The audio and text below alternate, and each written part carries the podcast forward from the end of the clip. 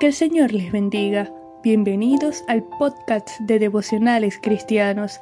Estamos estudiando la serie Una carta de amor que edifica. Primera a los Corintios capítulo 1 versículos del 1 al 3 dicen, Pablo, llamado a ser apóstol de Jesucristo, por la voluntad de Dios y el hermano Sóstenes, a la iglesia de Dios que está en Corinto, a los santificados en Cristo Jesús, llamados a ser santos, con todos los que en cualquier lugar invocan el nombre de nuestro Señor Jesucristo, Señor de ellos y nuestro. Gracia y paz a vosotros, de Dios nuestro Padre y del Señor Jesucristo. Pablo, autor de esta primera epístola a los Corintios, había recibido el llamado a ser apóstol por la voluntad de Dios, escogido por Jesucristo, quien se le presentó cuando iba camino a Damasco. Esta afirmación es sumamente importante. Además de presentar el llamado ministerial que había recibido, Pablo reconoce que fue por la voluntad de Dios. La seguridad y convicción de hacer la voluntad de Dios, de cumplir su propósito, le da sentido a nuestras vidas.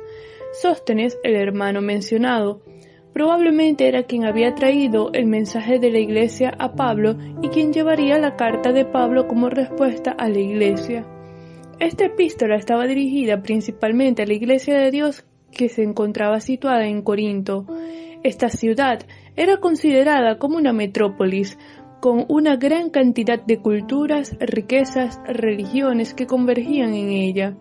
En el 50 después de Cristo, cuando Pablo llega en su segundo viaje misionero, los romanos habían convertido a Corinto en la capital de Acaya, actualmente Grecia, cuyo prestigio se debía por los cuantiosos ingresos que aportaba a Roma a través del comercio, contando con los dos puertos más importantes de la época, lo que convirtió a la ciudad en presa de todo tipo de corrupción, así como promovió la idolatría y la inmoralidad, teniendo más de doce templos paganos y al menos mil sacerdotisas que se empleaban o cuya función era prostituirse en nombre de Afrodita, también conocida como Venus para los romanos.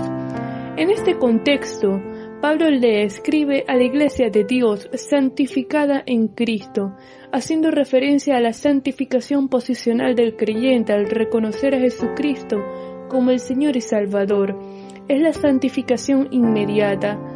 Y dice, llamados a ser santos, a estar apartados para Dios en la santificación práctica con la obra y guía del Espíritu Santo. Y agrega, con todos los santos que en cualquier lugar invocan el nombre de nuestro Señor Jesucristo, lo que indica que esta epístola fue dirigida a la Iglesia en general, a todos los que hemos creído y confesado a Jesucristo como el dueño absoluto y soberano de nuestras vidas, reconociendo su sacrificio perfecto, completo, suficiente. Así como la iglesia de Corinto, hemos sido llamados a ser santos, a vivir apartados para Dios, consagrados para Él en obediencia, aun en medio de una sociedad corrupta e inmoral. Fuimos llamados a ser la sal de la tierra y la luz del mundo, a no contaminarnos con el pecado de una generación que va en decadencia moral, como consecuencia de haberse apartado, de rechazar al Creador. Pablo saluda con gracia y paz. Gracia es una palabra que representaba el saludo en griego y paz el saludo en hebreo, y el combinarlas nos lleva a un mensaje de que somos salvos por la gracia de Dios y en Él, en su salvación, tenemos la paz que sobrepasa todo entendimiento. Vamos a orar. Señor, te damos gracias por tu amor, gracias por tu bondad, gracias Padre por tu gracia, gracias por la salvación que tenemos en ti. Ayúdanos a vivir apartados para ti, consagrados para ti, a ser la sal y la luz del mundo, aún en medio de la corrupción y de la inmoralidad, que podamos ser un reflejo de tu luz a las naciones. En el nombre de Jesús. Amén.